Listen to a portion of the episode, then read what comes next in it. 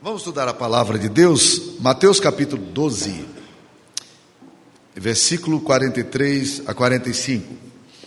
Mateus 12, 43 a 45. Diz aí: Quando o espírito imundo sai do homem, anda por lugares áridos procurando repouso, porém não encontra. Por isso diz: Voltarei para minha casa, de onde saí, e tendo voltado, a encontra vazia, varrida e ornamentada. Então vai e leva consigo outros sete espíritos piores do que ele. E entrando, habitam ali, e o último estado daquele homem torna-se pior do que o primeiro. Assim também acontecerá a essa geração perversa. Jesus trata nesse texto sobre a relação espiritual, dizendo que, na verdade, nós temos sempre, a vida sempre nossa será marcada por batalhas espirituais. E é interessante quando esse texto diz: quando o espírito imundo sai do homem, e é curioso como a Bíblia coloca essa dimensão do maligno, da ação do diabo na vida da gente. E ele aqui usa a expressão espírito imundo, mas em alguns lugares usa a expressão espírito maligno. E é curioso porque o que o espírito imundo faz no coração de alguém? Sempre leva para a imundície. Pecado, degradação moral, infidelidade, miséria espiritual. O espírito imundo ele vai levar sempre, impulsionar o seu coração sempre na direção daquilo que é sujo, daquilo que faz, da sua, faz parte da sua própria natureza. Assim como o Espírito Santo faz o contrário, o Espírito Santo te impulsiona à, à santidade. Eu gosto muito de uma frase do Martin Lloyd Jones que diz o seguinte: se você diz que é crente, você não interessa pela santidade, eh, você tem que repensar se você realmente é um cristão. Mas quando a Bíblia usa a expressão também, o espírito maligno, é curioso essa expressão também, porque o espírito maligno faz o quê? Ele gera o mal, ele te induz ao mal. E Jesus coloca aqui a relação do discipulado, nosso desafio para sermos cristãos, é, numa dimensão muito curiosa, dizendo que quando o espírito imundo sai do homem, por que, que o espírito imundo sai de alguém? Ele sai porque, por alguma razão, ele foi expulso dali. E é esse procedimento que nós precisamos ter como povo de Deus.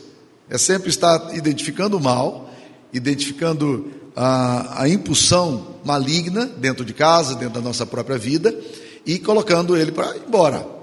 Nessa casa aqui, não. Nesse meu coração, não. Né? E quando a gente perceber qualquer gesto que impulsiona para o mal, a gente diz: olha, não, estou fora, sai daqui, não é, o meu, não é o seu lugar. Esse lugar aqui é santo, essa, essa igreja é santa, meu coração é santo, minha casa é santa e expulsa. Mas o texto diz aqui uma coisa interessante, que o espírito maligno ele não desiste é, da pessoa, porque ele anda por lugares áridos procurando repouso e não encontra, a sua natureza inquieta, e ele diz, eu vou voltar para casa. E aí o problema que esse texto aqui denuncia, é que quando ele volta para casa, ele encontra a casa de onde ele saiu vazia, e aqui está o problema. É que a gente tem tem que entender a batalha espiritual é, como dois movimentos. Eles são sincrônicos e são complementares. Você tem que expulsar o mal e tem que acolher o bem, você tem que encher sua casa. Não basta apenas dizer o diabo sai, mas é necessário que a gente diga o Espírito de Deus venha. Não é necessário a gente apenas dizer diabo sai, mas a gente manter os nossos afetos, nossa casa, a nossa vida toda bagunçada. Não adianta dizer ao Espírito sai, se nós não queremos que de fato alguma coisa diferente aconteça na nossa história. É, é, é necessário encher a casa, a casa nossa precisa ficar cheia. E a Bíblia diz aqui que o espírito imundo volta e encontra a casa com uma dimensão diferente da que ele largou, porque ela, ele encontra a casa é, vazia, varrida e ornamentada. Uma casa vazia é ruim, que casa vazia é prenúncio de mal. Mas casa varrida e ornamentada é casa boa. É um lugar bom. A minha mãe sempre disse que, que uma casa limpa, ela descansa a gente. Vocês já pensaram nisso? Né? A casa está bagunçada, aquele negócio assim, sempre parece que não descansa, não tem, não tem como descansar. Mas a casa está arrumadinha, as coisas são melhores. E uma casa ornamentada também faz bem. Eu tenho aprendido já uma coisa simples, uma observação simples, ela é, é fácil de perceber. Quando você vai visitar alguém e as coisas não estão bem na casa, a situação emocional está ruim, as coisas não estão andando bem, parece que você olha para a plantinha que está ali naquela casa, e você olha para a planta e fala assim: essa plantinha parece estar tá morrendo de sede. Ou você olha para o quadro assim, você tem a sensação de que o quadro está meio torto.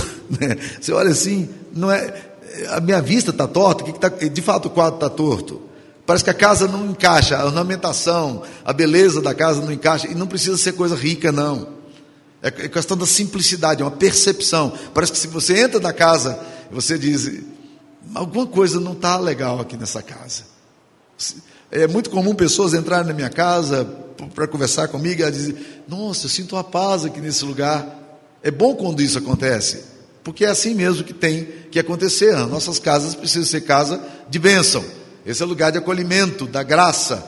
Esse é lugar de acolhimento de Deus. O espírito maligno nós colocamos em nome de Jesus para ir embora. Quando aceitamos a Jesus no nosso coração, o Espírito Santo veio morar. Então não há lugar aqui porque luz e trevas não podem habitar juntas. Expulse o mal. Esse é o primeiro movimento espiritual que a gente precisa fazer.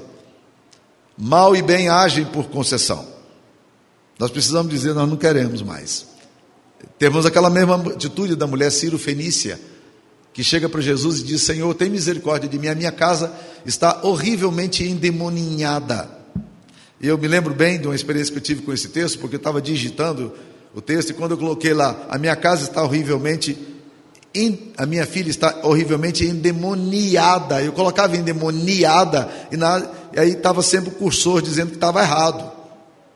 Aí eu fui olhar, não existe a palavra endemoniada em português, é endemoninhada mesmo, é ninho. O que, que o texto, tá, o que, que o português sugere? É que, na verdade, a gente muitas vezes permite que a nossa casa se transforme num ninho maligno, onde a hostilidade, a agressividade, onde a presença do espírito imundo e maligno, ele impera. E é disso que a gente precisa tomar cuidado. Expulsar o mal é fundamental na nossa vida. É clamar ao Senhor Jesus: Senhor, tem misericórdia de mim. A minha filha está horrivelmente endemoniada e eu não posso, isso não pode acontecer na minha casa, isso não pode estar assim. E é curioso que essa mulher nem, nem israelita ela era, ela veio de outro país para dizer a Jesus: Senhor, tem compaixão de mim. Agora eu fico pensando, meus queridos irmãos, em movimentos que podem encher nossa casa de nossa casa de, de da graça de Deus. O que, que nós podemos fazer? O que, como é que nós enchemos nossa casa é, para que ela não fique vazia? Para que ela esteja plena, para que algo bonito aconteça. Deixa eu falar de três ou quatro coisas aqui que eu acho que são fantásticas para nós enchermos nossa casa da graça de Deus, da beleza de Deus. A primeira coisa que eu diria é o seguinte: nossa casa, nosso lar, nossa intimidade precisa de respeito. Eu estou falando isso, sabe por quê? Porque eu tenho percebido que é, é, é muito comum nessa geração é, termos lares onde maridos e mulheres não se respeitam mais. Onde eles falam sempre com agressividade, com ódio. E eu lembro do texto de, de Colossenses que fala: Marido, não trateis vossas mulheres com amargura. Eu acho interessante isso. Não trata assim, não. Não é assim que tem que ser. A Bíblia fala lá em 1 Pedro para os maridos amarem as suas mulheres, tratarem com dignidade. Olha que coisa bonita. Trata com dignidade sua mulher. Seus filhos precisam honrar a sua esposa, mas eles precisam ver que você tem respeito, porque senão daqui a pouco eles não respeitam nem você nem a sua esposa. E aí cria-se um mecanismo em casa onde as, tudo é desrespeitoso. Aí as pessoas xingam as outras, xingam mesmo, palavrão. O que você quer na sua casa quando você começa a invocar essas palavras tão sujas? O que você deseja na sua casa? Ah, mas a gente avança um pouco, isso não para aí não. Daqui um pouco a gente está cada vez mais odiando, vivendo uma relação eh, em que nós não respeitamos mais a opinião do outro, nós não queremos ouvir, nós não queremos saber, e mais do que isso, isso vai acrescentando, e aí daqui um pouco nós estamos empurrando um ao outro, daqui um pouco vai para a violência doméstica, né? E que às vezes a, violência doméstica não chega às vias de fato, mas é tanto ódio, é tanto, exala tanto, tanta malcriação, tanto desrespeito, é que como é que você quer que a sua casa esteja cheia? Essa casa aí, meu querido, ela está vazia, ela está vazia porque você deixou as janelas da sua afetividade aberta. Você expulsou o diabo pela, pela porta, mas abriu as janelas do mal para entrar e para dominar a sua casa. Então encha a sua casa com respeito. Falar com, com respeito é muito importante. A gente precisa baixar o tom de voz. A gente precisa aprender a se educar nisso aí. E aprender a, a entender que precisa respeitar o outro. Tome cuidado, mulher, quando você faz isso com o seu esposo. Tome cuidado, marido, quando você faz isso com sua esposa. Pais, quando fazem isso com os filhos. Filhos, quando fazem isso com os pais. Vocês perdem respeito um pelo outro. E a casa sua está esvaziando. Segunda coisa que eu queria dizer, meus queridos irmãos, é um, eu vou usar um neologismo, não sei se ele existe não, mas nossa casa precisa ser cheia com enternuramento. E deixa eu tentar é, traduzir isso aqui. É essa dimensão da gente aprender a abraçar, tocar, beijar, namorar, amar.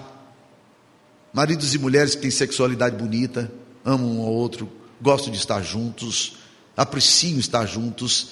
Filhos que aprendem a abraçar pais. Eu sei que algumas famílias não têm muito hábito de abraçar. Depende muito da tradição histórica, cultural que você tem, né? Às vezes você vem de uma família muito chechelenta, né? Já ouviu esse termo? Gosta de abraçar, beijar, aquela coisa toda. Mas existem algumas famílias que não se tocam. Eles não sabem abraçar. Eles não sabem acolher, não tem colo. Não tem colo para a mulher, não tem colo para o filho, está tudo, tudo órfão. Aí fica aquele negócio que parece que não, não funciona, porque não tem abraço.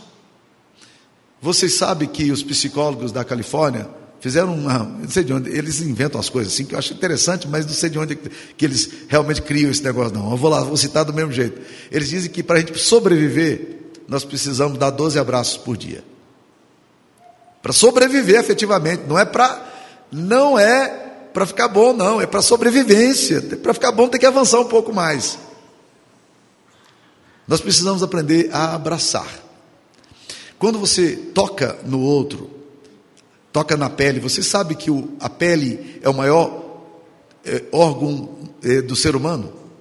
É, para alguns ele tem cerca de dois metros de largura, para outros tem um pouquinho mais, um pouquinho menos, dependendo da dimensão, né? Mas na verdade você já parou para pensar que todos os axônios do seu, da sua pele, todos eles são sensoriais. Onde você tocar, vai ver aquela picada de uma formiga lá na ponta do seu dedão lá, você fala, o que, que foi isso aqui? Que dor é essa? Né? Lá longe do cérebro. Não tem, não tem problema, não, está tudo interligado e tudo é belo. Quando a gente abraça, a gente libera um hormônio que é chamado hormônio é, oxitocina, que é o hormônio do prazer. Ele libera uma coisa boa assim na gente, né?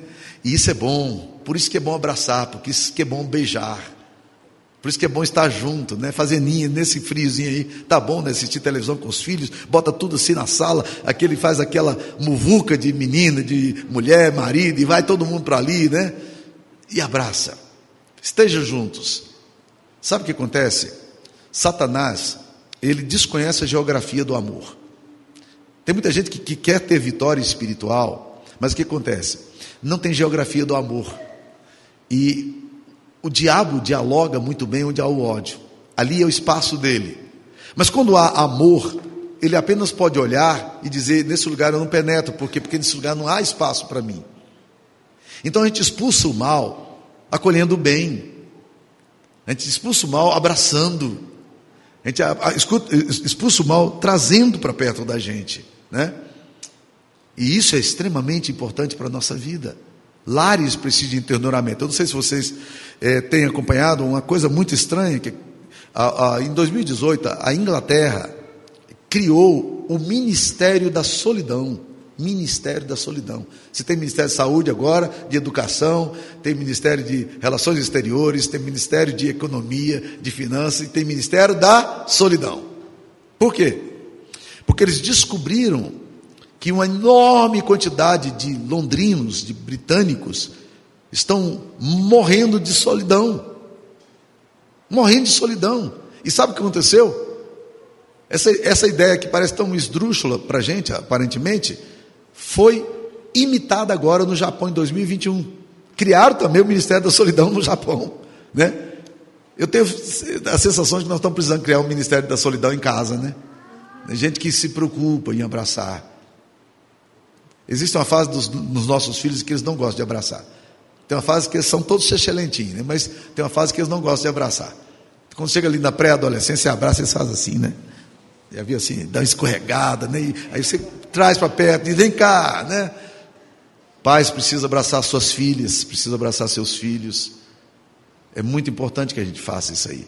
Essa coisa boa, essa coisa divina, essa coisa da, do toque, do abraço, da carícia, isso tudo enche a casa da gente. Enche a sua casa, meu querido, de respeito, enche a sua casa de internuramento.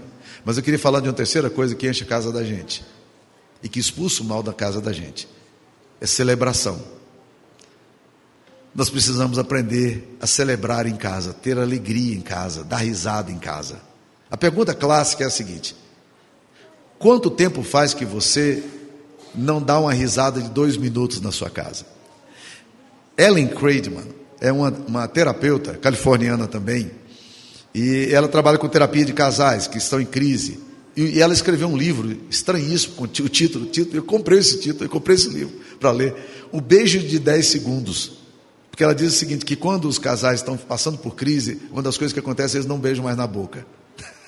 então ela, ela sugere para dar um beijo de 10 segundos. Mas ela faz algumas sugestões interessantes, e uma delas é a seguinte: é a risada de dois minutos. Ela diz que poucas coisas no casamento são mais maravilhosas do que uma risada de dois minutos. Aquele, aquele dia que você está tão alegre, a casa está tão aberta, e não é por causa de bebida, não é por causa. É porque nós estamos bem. Nós estamos comendo um pão de queijo aqui, mas está gostoso, o ambiente está bom, nós estamos rindo, nós estamos achando bom, nós contamos histórias da gente, a gente ri da gente, né? Ah, mas ri de mim? É. Rir da gente mesmo é, é a coisa melhor que existe, gente. Sabe por quê? Porque você é patético. Aprenda isso, né? Todos nós cometemos gafes assim impensadas. Algumas a gente conta, outras a gente não tem coragem de contar. Mas vamos lá, deixa eu contar uma para vocês. Eu fui numa conferência nos Estados Unidos, depois que eu cheguei aqui, conferência de homens. Tinha lá cerca de 120 homens num acampamento. E eu comprei um tênis novo lá nos Estados Unidos e estava muito frio, estava gelado, estava nevando naquele dia. E eu ia, o cara ia passar para me pegar 8 horas da manhã. E a minha esposa tem um sono muito leve, então eu fiz, fiz o seguinte: falei, cara, eu vou tentar acordar é, de forma bem, bem sutil para não, para ela continuar dormindo. Eu queria que ela continuasse dormindo, estava muito frio. E aí eu peguei e calcei um tênis de um pé e um tênis de outro. Simples como isso, né? E eu era o preletor do evento, viu, gente? Né? Aí você chega lá, meus irmãos, aí você cruzava o pezinho assim, meus irmãos, não sei o quê, até que um gaiato lá descobriu, né? né? Ele olhou para mim e falou assim: Uai, pastor, é moda? Eu fui descoberto, fui pego, não tem jeito, né? A gente comete esse tipo de coisa. Em casa é assim. Meu, meu sobrinho, é, de quatro anos de idade, quando ele tinha quatro anos de idade, um dia a minha, minha cunhada, a, a mulher que trabalhava na casa, estava fazendo a comida. E quando ela voltou, ela viu que o fogão estava desligado, todas as bocas do fogão desligadas.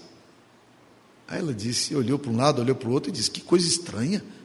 Eu deixei tudo ligado, está tudo desligado. Ela ligou de novo, saiu para lá mexer na roupa, varanda e tal. Quando volta, tudo desligado. Disse, acho que é um dos meninos que está fazendo trapaça comigo. Ela ligou e ficou olhando. Quando o Lucas, de quatro anos de idade, entrou devagarzinho e foi lá e desligou todas as bocas do fogão. Aí ela pegou ele no flagrante e disse: Lucas, então é você que está atrasando meu almoço? E ele, bem sério, olhou para ela e disse: Eu já falei que eu não gosto de comida quente? Ok. Está resolvido o problema, né? Mas essas coisas a gente vai contando na história, vai rindo delas, né? Eu gosto muito de uma frase de Madre Teresa que falava o seguinte que Deus me livre de santos de cara amarrada. Há muitas pessoas que acham que ser cristão, uma espiritualidade cristã, ela é uma espiritualidade do mau humor. Nada poderia ser pior do que isso. A Bíblia diz que as crianças corriam em, direção a Jesus. É porque ele era mal-humorado? Criança sabe que é mal-humorado. Criança não corre para gente mal-humorada. Elas correm para pessoas que são simpáticas, acolhedoras. Então, como é que está a sua casa? Vocês têm dado risada? Ah, mas Bolsonaro e Lula aí, como é que a gente ri dessa meleca toda, né? Ria de você. Mas não deixe de rir. A casa onde a celebração, a graça de Deus está ali presente. É um lugar bonito. Então, casais estão precisando encontrar isso, famílias estão precisando restaurar essa beleza.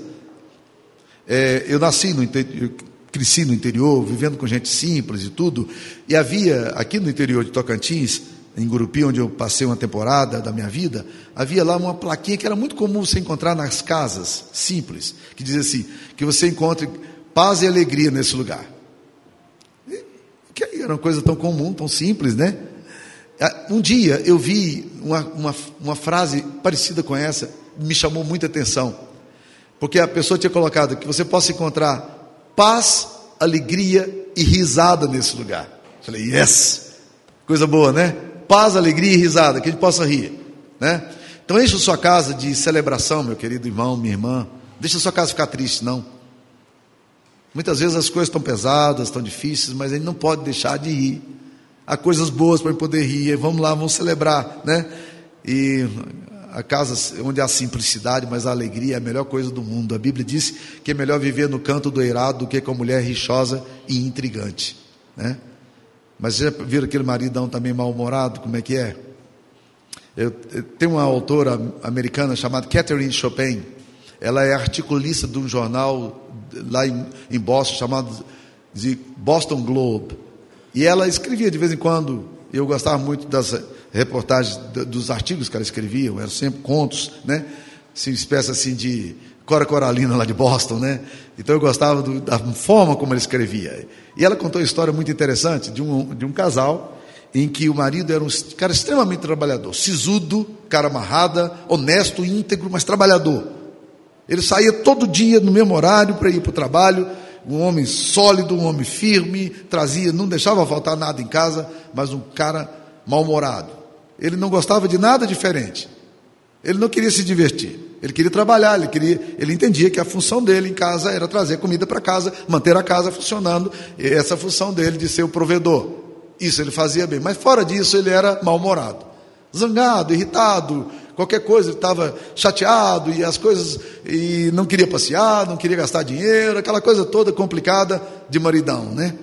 E aí, cara, um dia ele sai para o trabalho, e daí um pouquinho as notícias começam a acontecer. Olha, o trem que ele pegou é, tombou e várias pessoas morreram. E logo chegou a notícia, e já veio o pastor, já veio o, o cardiologista dela, já vieram os amigos, tudo porque a notícia chegou que ele tinha morrido naquele acidente. E aquela mulher então ali, as pessoas chegando, o médico já colocou um remedinho para ela, ela tinha problema cardíaco, para ela não ter uma morte súbita ali e tal, não sei o quê, tentou organizar tudo para que aquela mulher estivesse bem, porque a notícia terrível chegou. O marido morreu. E aí, estão todo mundo ali na sala, os amigos chorando, ela também com cara de viúva chorando, né? Aí ela pede licença para os amigos e sobe lá no segundo andar abre a janela da casa dela, que dava para um jardim muito bonito. Ela abre a janela da casa dela, trancou a porta, disse que precisava do tempo sozinho e disse: Livre, livre, finalmente estou livre, vou poder viajar, vou poder passear. Nossa, agora tudo bem, a minha vida vai ser outra. Né? Voltou, fez cara de viúva e ficou entre as pessoas lá embaixo. E daí um pouquinho chegou a notícia: graças a Deus seu marido não morreu, seu marido está vivo, ele e tal. E aí ela cai, pum, morta. Morreu. Sabe qual foi o diagnóstico do médico? Morreu de alegria. Na verdade, ela tinha morrido de tristeza, é, porque o maridão dela estava vivo, né? Então não deixa maridão que a sua casa fique assim não, tá? E pelo nome de Jesus. Então, encha a sua casa. Vamos lá, mas eu queria dizer a última coisa. Encha a sua casa de Deus. Eu tenho percebido o seguinte, que às vezes a gente é, é muito descuidado com as, com as liturgias, com as práticas religiosas da gente. Existem coisas simples na casa que transformam o ambiente da casa da gente. Quer ver uma coisa simples? Seus filhos veem você lendo Bíblia, querendo ouvir a palavra de Deus. Mãe e pai aqui, presta atenção no que eu estou falando. Seus filhos veem você lendo Bíblia. A palavra de Deus orienta o coração seu e eles sabem que a palavra de Deus orienta vocês. Atos simples, coisas simples. Mas olha o que você está fazendo. Você está querendo entender a vontade de Deus para sua vida, para sua casa. Seus filhos já viram você orando de joelho na sua casa? Seus filhos sabem que você se interessa espiritualmente por eles? Quando os nossos filhos saíram de casa, nós tínhamos a prática, que era uma prática antiga, também a gente orava com eles, mesmo eles dormindo, a gente ajoelhava e orava aos pés da cama dele, e às vezes eles acordavam, pai, né? Está tudo certo, eu só estou orando aqui, né? Ah, e quando eles saíram de casa, ninho vazio, ah, o quarto deles estava ali, estava estudando. Mas nós nunca deixamos de ir lá no quarto deles e orar por eles, ao redor da cama, e dizer: Deus visita os nossos filhos. Nossos filhos precisam saber que Deus faz parte da nossa história. Seus filhos já viram você orando com sua esposa, você orando com seu marido? De fato. Seus, seus filhos já viram você de joelhos? E quando Satanás vê tudo isso, o que, que ele pode fazer com o lar que ora? Mais uma estatística aí. Craig Adams faz essa citação num dos livros dele, que eu não me recordo agora o nome dele, mas ele fala que a diferença, se você hoje casar, é, a probabilidade de você é, se, se separar é de 50%, estatisticamente falando. Você casou hoje, 50% de chance de você se divorciar, estatisticamente falando. E não faz diferença se você é crente, se você é descrente, se você é espírito, se você é ateu, faz diferença nenhuma. Nenhuma. As estatísticas são as mesmas para os cristãos e não cristãos, e, lamentavelmente e infelizmente. Mas o Craig Adams diz que casais que oram juntos a probabilidade da separação deles é uma em 1043 casais. Não é surpreendente? Uma em 1043 casais. Em outras palavras, o que está acontecendo é que os casais não estão orando juntos. Nós precisamos encher nossa casa, gente, de louvor. Mãe, você está lá na, na sua casa, pai, há hinos na sua casa, vocês cantam cânticos de adoração a Deus. Sua casa tem tem louvores ao Senhor. Enche a casa sua de Deus, deixa Deus ser dono. Não deixa a sua casa ficar como daquela mulher Ciro minha, minha filha está horrivelmente endemoniada, porque quando, quando uma coisa espiritual como essa acontece, meus queridos irmãos, todo o ambiente é sistêmico, todo o ambiente é contagiado. Mas quando há homens e mulheres, pais e mães, filhos orando, às vezes os pais estão descuidados, mas os filhos são meninos de oração, meninas de oração, clamam a Deus, oram, né? A gente precisa entender isso. A ação de luta espiritual nossa tem que ter esses dois movimentos sincrônicos e complementares. Eles são sincrônicos porque deve acontecer ao mesmo tempo. Você expulsa o mal e enche a casa. Eles são complementares porque um depende do outro. Né? Então você expulsa o mal, mas não para aqui não. Não manda o diabo fora da sua casa só. Enche a sua casa. Enche a sua casa. Enche a sua casa de respeito, de enternuramento, de celebração. Enche a sua casa de Deus. E a sua casa será casa de bênção. E o diabo vai passar e dizer assim: Eu queria muito estar ali naquele lugar, mas aquela geografia ali eu não transito. Porque eu não transito na geografia onde Deus se encontra. Eu não transito na geografia onde os afetos são sarados. Eu não transito na, na geografia onde pessoas se abraçam e beijam. Não transito na geografia onde homens e mulheres cuidam do outro, celebram, onde a, casa está cheia de alegria. Eu não transito nesse lugar. Esse lugar não é meu. Esse não é o meu ambiente. Ele se sente como se estivesse numa batalha, mas fora do front dele. Ele não conhece aquela geografia. A tua casa precisa ser geografia divina. Expulse o mal e acolha o bem. Expulse o mal pela porta, manda o diabo embora mesmo. E às vezes você precisa mandar, fora daqui. Abra a porta e manda ele embora. Mas fecha as janelas do afeto para que ele não entre na surdina e faça um estrago porque a sua casa está vazia. Tome cuidado com a casa vazia.